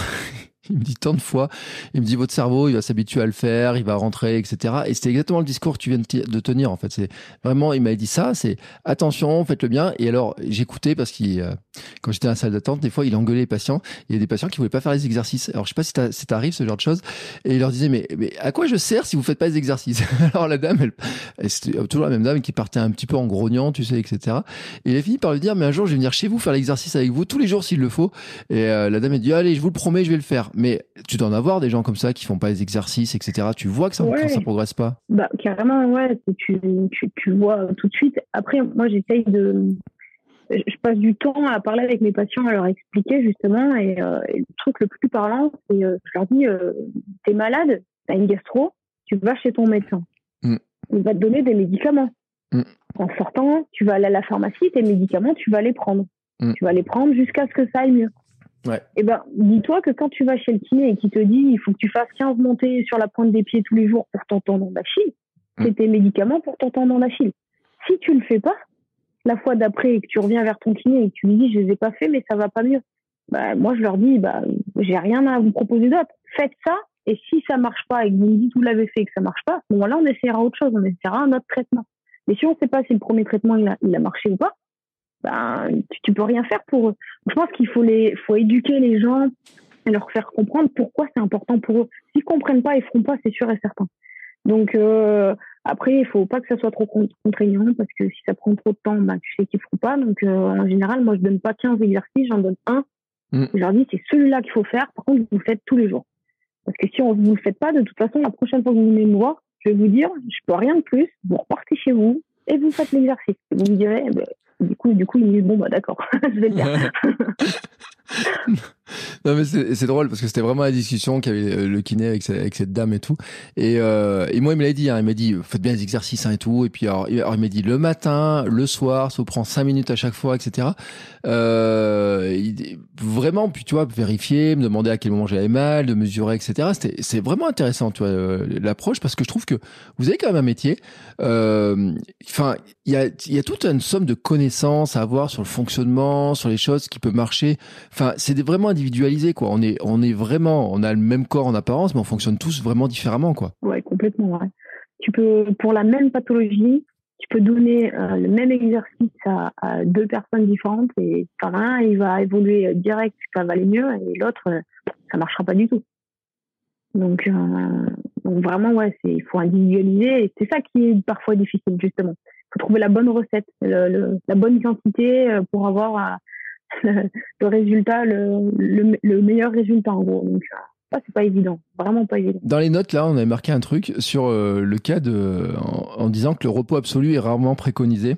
Euh, mhm. tu, tu, vois, moi, j'ai eu mal euh, sciatique, hernie, toutes ces choses-là, etc. Et ma solution à moi, c'est de bouger plus. Quand j'ai mal, je bouge plus et ça passe.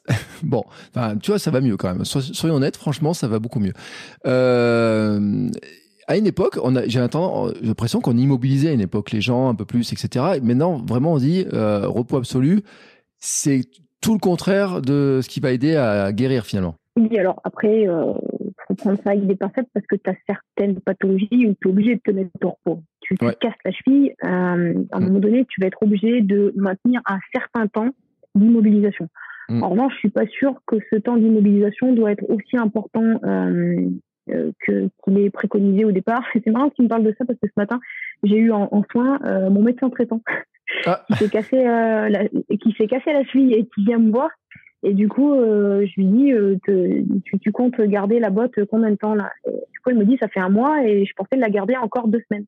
Et moi, je lui dis, écoute, non, on va l'enlever et on va l'enlever petit à petit. Tu vas commencer à remettre ton pied en appui au sol, à marcher tout doucement. On a essayé, elle avait pas de douleur. Et donc, du coup, euh, elle, a, elle a fait ça toute cette semaine. Ça, c'était mardi. Et je l'ai revue tout à l'heure. Et elle me dit, ouais, j'ai pas de douleur, je marche à la maison et tout. Je fais comme tu m'as dit. Et, euh, et après, elle me dit, franchement, t'aurais pas été là. Je gardais la telle encore 15 jours. Hein, parce que j'aurais vraiment pas osé l'enlever. Et mm. quand t'as un médecin qui te dit ça, tu te dis, bah, punaise, c'est fou quand même.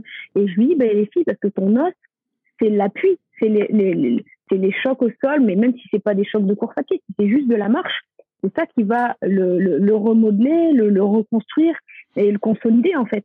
Donc euh, ton corps, il va se nourrir en fait de des forces que tu lui imposes. Et c'est d'ailleurs pour ça que quand euh, tu as, des gens qui partent dans l'espace, euh, ils reviennent, les os sont complètement déminéralisés, ils perdent, euh, ils sont obligés de faire du, ils essayent de faire du sport et du renforcement musculaire là-haut parce qu'en fait ils perdent aussi leurs muscles et tout. Mm. On se nourrit des forces euh, qui, qui, sont imposées à notre à notre corps et à nos cellules. Donc si tu te mets au repos complet et que tu imposes pas ces forces-là à, à ton corps, bah, tu n'auras jamais un remodelage, que ce soit d'un tissu musculaire, d'un tendon, d'un os, peu importe. Et donc, du coup, le, repos absolu, euh, c'est rarement la bonne solution, sauf dans un certain cas précis, et encore que, tu vois, pas sur une durée trop longue, parce qu'après, tu te retrouves avec des chevilles qui sont arrêtes de chez raide. Et, là, c'est compliqué, et on en revient, tu vois, au débat tout à l'heure, où tu vas passer des mois après à, traiter une cheville raide parce qu'elle a été immobilisée au final un peu trop longtemps. Et c'est ce qui m'avait beaucoup surpris d'ailleurs après mon opération du genou, c'est-à-dire que je crois que la rééducation a commencé quoi, mais trois quatre jours après, tu vois, un truc dans, dans, dans ce genre-là, euh, mais très rapidement. Et, euh, et puis il m'avait fait marcher dessus, tu vois, bon, c'était l'opération du ménisque, mais on m'avait fait marcher dessus, la reprise Ouais, je crois qu'en huit semaines, tu vois, après, je recours à peu près un petit peu, etc. Mais j'avais été vraiment surpris parce que moi, je m'attendais à être bloqué pendant je sais pas combien de temps, etc. Et puis, quand euh, la kiné, euh, je lui dis ça, elle me dit, bah, quatre jours après, cinq jours après l'opération, je crois qu'on a pu commencer à attaquer. Bon, il y avait des trucs sur la sidération aussi musculaire à travailler, euh, toutes ces choses-là, mais j'avais été surpris, en fait, par la rapidité euh, à laquelle, après, ça allait et finalement à laquelle j'avais pu recourir. Et c'est vrai que euh, moi, je me rappelle quand je m'étais cassé le coude, j'avais l'impression dans ma jeunesse, j'étais resté immobilisé au moins quatre semaines ou cinq semaines avec le bras, tu sais, qui était bloqué et tout. Enfin voilà, après, je pense qu'il y a des choses qui évoluent aussi. Les pratiques de, de kiné ont dû beaucoup évoluer. Il y a beaucoup de, de recherches aussi sur comment s'appelle les neurosciences, l'impact de tous ces trucs-là sur le fonctionnement du corps. Vous connaissez de plus en plus de choses. Moi, je suis épaté par la somme de connaissances que vous avez pour pour nous traiter en fait. C'est gentil. Après, honnêtement, ça évolue énormément. Hein. Moi, ça va bientôt faire 10 ans que je suis kiné. Euh, on aurait fait euh, la même interview euh, il, y a, il, y a, il y a 8 ans ou 9 ans. Je te disais mm. pas du tout la même chose. Hein. même franchement, honnêtement, en étant très sincère avec toi, il y a 5 ans, je t'aurais dit reste immobilisé. Hein. Même, tu vois, bah oui, c'est sûr, parce que moi, en 2020, je me suis fait opérer de l'épaule. On mm. m'avait dit 45 jours d'immobilisation. Je suis restée 45 jours immobilisée. Je pense que c'est la plus grosse bêtise que j'ai fait. J'aurais dû enlever ça beaucoup plus tôt. Et du coup, bah, c'est bien aussi parce que j'en ai tiré une conclusion de cette expérience. Et c'est pour ça que je dis à mes patients, faites pas la même bêtise que moi, enlevez ça. Euh, on, a, on a respecté un certain temps incompressible, on va dire, d'immobilisation, mais maintenant, on remet progressivement, on essaye de, de la contrainte, on essaye de sevrer cette attelle, et, et, vous allez voir, ça va bien se passer. Hein, euh, sauf si vous allez euh, pour une épaule vous pendre par une barre de traction, normalement rien va rien va casser. Hein. Donc il faut aussi relativiser. Hein, mais mais oui, c'est sûr que ça évolue énormément. Bon, on va revenir au vélo parce que j'avais encore des questions. Tu sais, j'ai une question traditionnelle dans le podcast. C'est, euh, puis on en a déjà parlé en plus en privé euh, sur Instagram. C'est l'histoire euh, chambre à air, tubeless et compagnie. Tu roules comment toi? Alors en route, je suis en chambre. En gravel, je suis en tubeless et en VTT, je suis en tubeless. Alors, j'ai eu ma première crevaison l'autre jour. Euh, bon, je, me suis rendu compte que j'avais plus collé une rustine, donc je, je, m'y suis repris à deux fois. Euh, et quelqu'un m'a dit, bah, tu vois, la prochaine fois, tu passeras en tubeless. Euh, et hop, et tac. Et, donc, et donc, j'ai réussi à recoller ma rustine. J'ai réussi à, en deux fois, j'ai tout. Aujourd'hui, elle a à peu près tenu, enfin, ça, non, ça a tenu, euh, soyons, sans blague, etc. Euh, mais tu m'en avais parlé, c'est intéressant parce que il t'est arrivé quand même des aventures, hein, dans tes aventures, etc. C'est-à-dire que sur un man, par exemple, tu as, beaucoup crevé sur tes man J'ai jamais crevé. j'ai fait trois backing man, j'ai pas eu une seule crevaison.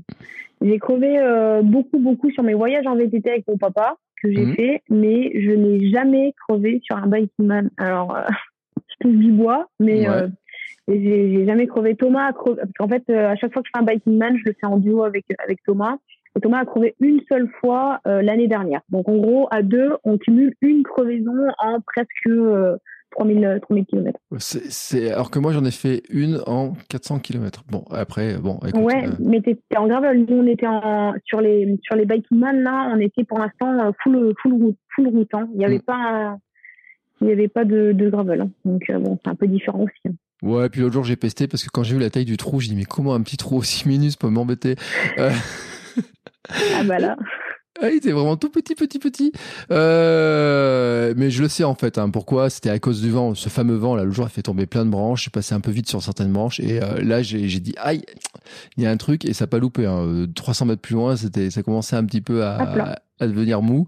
Euh, le trou était petit, donc ça, ça a mis un peu de temps, tu vois, pour que je m'en rende compte, mais euh, ça n'a pas explosé ni rien que ce soit. Bon, c'était facilement réparable une fois que tu sais poser une rustine. Euh, mais c'est mon apprentissage en fait, c'est drôle. Mais euh, tu dis donc euh, Back Mine, t'as pas crevé. Sur d'autres aventures, t'as crevé. T'as eu des, euh, enfin c'est comment dire on peut pas s'entraîner. On peut s'entraîner que techniquement à réparer mais on peut pas dire euh, j'apprends à moins crever parce que il n'y a pas de technique pour ça. Ouais c'est compliqué. Après euh, bah, s'il y a un petit peu de technique euh, sur sur là où tu poses ta roue notamment en descente quand tu fais du gravel ou du VTT mais mais sinon après il bah, faut savoir changer changer une chambre réparer une chambre t'es en, en tubeless, c'est ce qui m'était arrivé il y a deux ans, j'étais en tubeless en VTT, j'ai coupé le flanc de mon pneu, mmh. mon pneu. Du coup, il a fallu mettre une chambre. Euh, du coup, ben, c'est compliqué parce que quand t'as le pneu qui est plein de liquide, il faut nettoyer, il faut. Après, j'ai crevé la chambre. Du coup, il a fallu que je colle une rustine. Et du coup, avec le liquide, la chambre, elle était pleine de, de produits, donc la rustine ne collait pas. Enfin, non, non, je, je blaguais pas en fait sur euh, par message sur Instagram, ça a été une vraie galère. Mais en plus, tu sais, cette histoire-là, c'est que quelqu'un me l'a raconté. Il m'a dit euh, le problème, c'est que euh, si il me dit quand tu blesses avec le produit dedans, etc. Si jamais tu dois mettre une chambre, c'est vraiment la galère après. Euh, il m'a dit sur sur ce cas-là. Hein, et en fait, c'est pour ça, tu vois. À chaque fois que je pose la question, je crois et j'ai fait des sondages sur Instagram, je suis à 50-50 systématiquement. Et j'ai pas. Alors si sur le VTT, j'ai des avis tranchés quand même. Je crois que tous ceux qui font du VTT m'ont dit tu blesses. Après, sur les autres pratiques, tu vois, c'est un petit peu varié et, tout. On m'a donné des petites variantes. C'est pour ça que je pose la question à chaque fois. Euh, bon, je te demande pas s'il faut pédale automatique ou pas pédale automatique. Quoique, je voudrais avoir l'avis de la kiné là-dessus, en fait, sur cette sur cette question-là. Tu vois, qu'est-ce que t'en penses toi? Honnêtement, je pense que y a au point de vue euh, professionnel kiné, comme tu me dis, euh, je, peu importe. Honnêtement, peu importe. Après, c'est si tu veux, on va dire, gagner un peu plus en performance, à, mon sens, tu vas quand même euh, être plus efficace sur du euh, sur de la pédale automatique, euh, bien que on voit plein de choses où, il y a des gens qui font de l'aventure à vélo, des voyages à vélo de fou avec des pédales plates classiques et avec des baskets voire des sandales. Et là, tu mm. dis, bah, bravo. Euh, je pense que quand même, quand tu réfléchis au cycle de pédalage et à la biomécanique, euh, si tu as les pieds accrochés à tes pédales, tu peux pousser d'un côté, tirer de l'autre.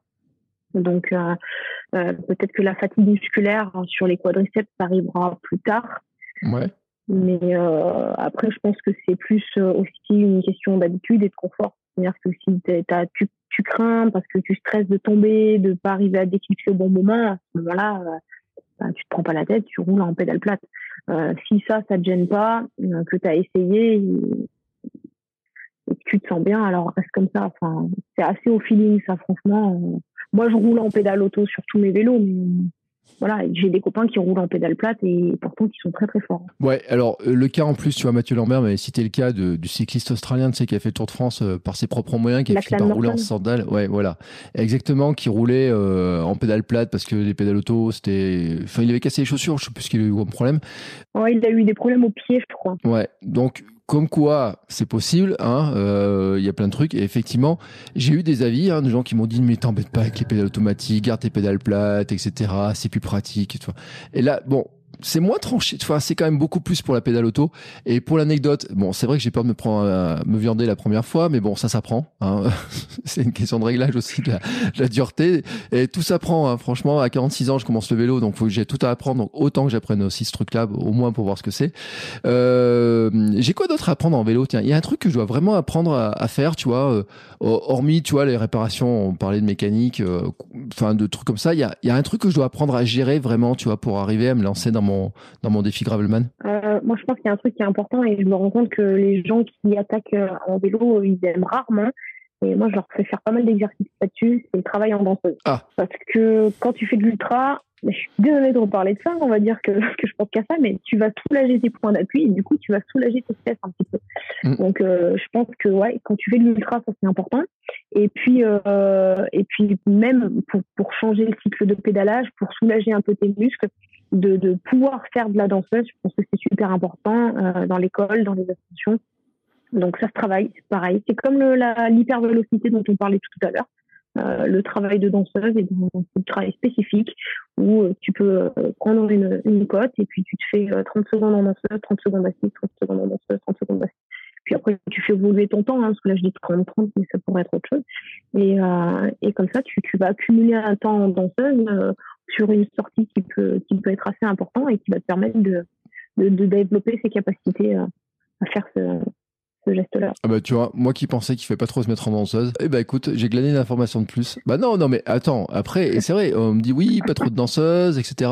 Enfin, ça fatigue ou je sais pas quoi, mais comme tu le dis, finalement, il y a un entraînement. J'ai aucun mal à comprendre l'histoire de finalement, ça peut soulager aussi les positions, etc. Surtout quand tu vas commencer à avoir mal aux fesses, mais aussi un petit peu mal aux jambes dans certains cas pour les pour détendre tout ça. Donc, écoute, je note le conseil, je m'entraînerai, tu vois. Euh, bon, aujourd'hui, non, je crois qu'aujourd'hui, j'en ai pas eu de danseuse. Si, un petit un petit raidillon quand même vers la maison que j'arrive pas à passer. Euh, vraiment assis, tu vois. Il y a un truc. Euh, mais bon, écoute, c'est mon entraînement, c'est ma code danseuse. Bon bah écoute, en tout cas, c'était super sympa d'avoir tous ces conseils. Je te remercie beaucoup.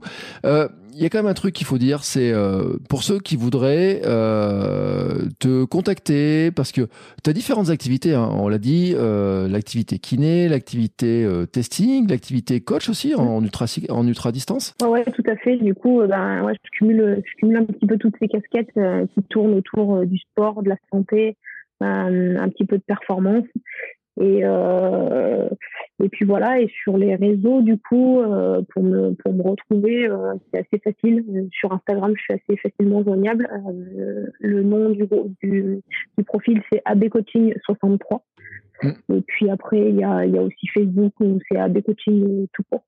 Et comme, comme tout cycliste un petit peu accro des data, on me retrouvera aussi sur Strava sous le nom abcoaching également j'ai tout mis pareil, comme ça c'est plus simple. Ça me fait penser, euh, j'ai une question que je t'ai pas posée, mais euh, t'es, es de la team, euh, quand tu fais une sortie, tu la prévois euh, la trace précisément ou tu vas au feeling? Euh, Non, je vais rarement au feeling. Ah je, Ouais, ouais, c'est mon aspect assez carré ça. je vais, je vais rarement au feeling. Euh, j'aime bien, ouais. Euh, puis j'aime bien passer du temps sur mon ordinateur à me dire tiens, je connais pas ce chemin, je pourrais aller découvrir celui-là, et puis où ça m'emmène et tout. Euh, j'aime pas trop partir à l'aveuglette, euh, me dire allez, je prends ce chemin et puis on verra où, où il m'emmène. Euh, et encore moins quand je pars en gravel parce qu'on en revient à ce qu'on disait au début, tu sais, euh, emprunter des chemins purement VTT en gravel, mm. ça, me déplaît, j'aime pas ça, je prends pas plaisir, que j'ai descendu du vélo parfois. Donc euh, je préfère planifier à l'avance, comme ça au moins ça m'évite d'avoir ce genre de surprise. Et, euh, et puis voilà, j'utilise les plateformes qui existent sur Internet pour planifier, c'est bien pratique. Alors tu utilises quoi, tiens, comme plateforme? Euh, Moi, j'utilise pas mal Strava. Et après, quand euh, parce qu'en plus, tu sais, tu as des cartes euh, où tu as, les passages, en fait, et plus ça passe, plus le trait est bleu foncé. Donc, tu sais, en mm. fonction de, de si les gens empruntent beaucoup de circuits. Et puis, je, je couple des fois avec des cartes IGN classiques que je trouve sur, sur Open Runner, par exemple. Euh, pour voir quel type de chemin c'est, chemin large, sentier, pas sentier, euh, euh, chemin de grande randonnée, etc., etc. Ça me donne quelques petites informations et avoir aussi les, courbes altimétriques pour savoir un peu où je pose les roues, ça monte, ça descend, comment c'est, etc. Quoi. Eh ben écoute, tu vois, j'ai glané un petit conseil de plus aussi. Parce que moi, je trouve que euh, autant en course à pied, euh, c'était assez facile parce que ma zone était assez restreinte. Mais c'est vrai qu'en vélo, la zone, ça grandit tellement que bah il y a y a plein de trucs qu'on connaît pas. Il y a plein d'endroits où où euh, poser les roues. Et comme tu le dis, hein, je me rends compte à quel point il y a des chemins qui en course à pied, je me méfie pas du tout. mais en vélo, il y a des y a des endroits en plus. Les agriculteurs par chez moi, je sais pas s'ils le font par chez toi aussi, ils ont mis des grosses caillasses un peu partout pour éviter de déformer les chemins et tout, pour renforcer les chemins. C'est pas agréable en vélo. Alors qu'en course, ça passe, euh, ça passe crème dessus. Euh, sauf pieds nus. Bon, pieds nus, c'est un peu plus compliqué. Bon, il y a des trucs que je découvre. Il y a des endroits, effectivement, où j'aime bien aller courir, où je peux pas y mettre les roues de vélo parce que je me rends compte, euh, c'est trop raide, trop technique, comme tu le disais. Et puis des fois, on se retrouve un peu, un peu coincé. et donc, tu vois, c'est pour ça que je cherche un petit peu, un petit peu mes traces, un petit peu mes, un petit peu comment faire et tout. Et en tout cas, c'est pour ça que je gagne toutes ces informations. Eh ben, écoute, Adeline, je te remercie beaucoup en tout cas pour le temps passé avec moi et avec nous, avec tous ces conseils, bien sûr. Je mettrai tous les liens dans les notes de l'épisode. Puis il faut le dire, hein, parce que, euh, alors je sais pas combien tu as fait de vidéos, mais tu en as quelques-unes sur YouTube avec euh, le Biking Man, en fait, hein, où tu donnes des conseils pour ceux qui veulent aller plus loin. Ouais, il y aura cinq tutos qui vont sortir sur euh, YouTube. Il y en a un autre qui sort demain, je crois. Ce sera le troisième. Et il, en sera à peu près un par semaine, donc il y en aura encore deux derrière sur quelques sujets dont on a parlé aujourd'hui. Donc, ceux que ça intéresse, allez checker ça sur la sur la chaîne euh, YouTube du, du Biking Man. Voilà, moi je mettrai les liens, euh, en tout cas vers la chaîne YouTube du Biking Man, je mettrai les liens vers les vidéos, euh, en tout cas celles qui sont sorties au moment où euh, où, où, on a ça. Pour les Auvergnats, eh ben écoute, ils pourraient venir te voir hein, pour les testings, maintenant qu'ils savent tout comment ça se passe et quel est l'intérêt des testings. Moi c'est vrai que tu vois c'est un domaine que je découvre et sur lequel j'ai pas vraiment d'avis ou mais je comprends bien l'histoire du du fameux seuil, de déterminer le, le seuil 1 la difficulté qu'on peut l'avoir. Ça, j'ai euh, bien compris maintenant. Et je te remercie vraiment pour les explications. Je mets tous les liens dans les notes de l'épisode pour te retrouver, pour retrouver tous les contenus que tu euh, partages. Puis tu en as plein hein, sur ton euh, sur ton ton compte Instagram où on voit vraiment les tests, on voit des tout un tas de choses qui sont qui sont faits autour de ça. je te remercie beaucoup. On sait ton programme en plus d'ailleurs parce que tu l'avais annoncé au départ. Donc je te demande pas si tu as des objectifs. tu rajoutes des petites courses quand même entre temps entre ces gros trucs là où tu où c'est vraiment que de l'entraînement. Oui, je vais avoir quelques quelques cyclos. J'ai une cyclo fin avril. Après, je vais faire euh, une cyclo, je pense aussi, euh, bah, les copains, euh, la cyclo des copains à Ambert. je vais faire deux, trois cyclos comme ça, oui, entre. Je vais m'amuser et puis j'aurais bien aimé faire un, un, petit voyage à vélo comme chaque année avec, avec mon papa. J'aime bien partager ça avec lui. Donc, euh, donc si on a l'occasion, au mois de mai, on repartira une semaine en VTT. Eh ben écoute, c'est tout ce que je te souhaite en tout cas. Merci beaucoup, beaucoup pour tous les conseils. Et puis nous, ben écoutez, on se retrouve la semaine prochaine avec... Euh, Ouais, je sais pas si c'est solo avec un nouvel invité. J'ai bien quelques idées d'invités, mais euh, on verra. En tout cas, on continuera à parler vélo et on continuera. Je continuerai aussi à vous dire où j'en suis dans ma préparation parce que euh, n'empêche, bah mon, toi, on se rapproche petit à petit de la première échéance du half. Tu m'as rassuré quand même hein, sur ma capacité à me dire que j'étais euh, que je pouvais me préparer dans les temps pour faire mon half. Mais Nathalie Bayon aussi m'avait dit qu'en heure de sel, j'étais pas, j'étais passé. Il m'en fallait pas tant que ça, pas autant que ce que je pensais en tout cas. Donc tu vois, je suis, je suis un peu rassuré et je me rends compte que ça va passer. Il faut que j'arrive un petit peu à augmenter les distances D'ailleurs, tiens, alors, j'ai encore une question, je suis désolé. Allez. euh, Est-ce que tu crois qu'il faut que je fasse une, euh, au moins une fois 120 euh, tout seul dans mon coin d'entraînement avant d'attaquer le 120 du Alf Gravelman Alors, normalement, en général, j'ai l'habitude de dire euh, on ne fait pas forcément un marathon pour préparer un marathon. Tu dois bien le savoir. Mais 120 euh, km à vélo, quand c'est ta course, euh, oui, moi je pense que tu peux y aller, tu peux faire 120 km, euh, tu vas pas déclencher une fatigue de fou parce que tu as fait 120 km. Mm. Et puis au fond de toi, ça te rassurera peut-être. Euh, tu auras testé quelque chose et tu sais que tu seras en mesure et capable de le faire. Donc pour un 120 km, je te dirais oui. allonge tes sorties, essaye d'en faire quelques-unes de temps en temps qui sont un peu plus longues et euh, progressivement tu montes à 120 et tu verras que ça passera crème. Eh ben écoute, voilà, c'est le dernier conseil, je te remercie beaucoup. Ce coup-là, je clôture la discussion. Je te remercie beaucoup, je mets tout le lien dans les notes de l'épisode. De rien, de rien. Et puis on se retrouve la semaine prochaine pour un nouvel épisode. Ciao, ciao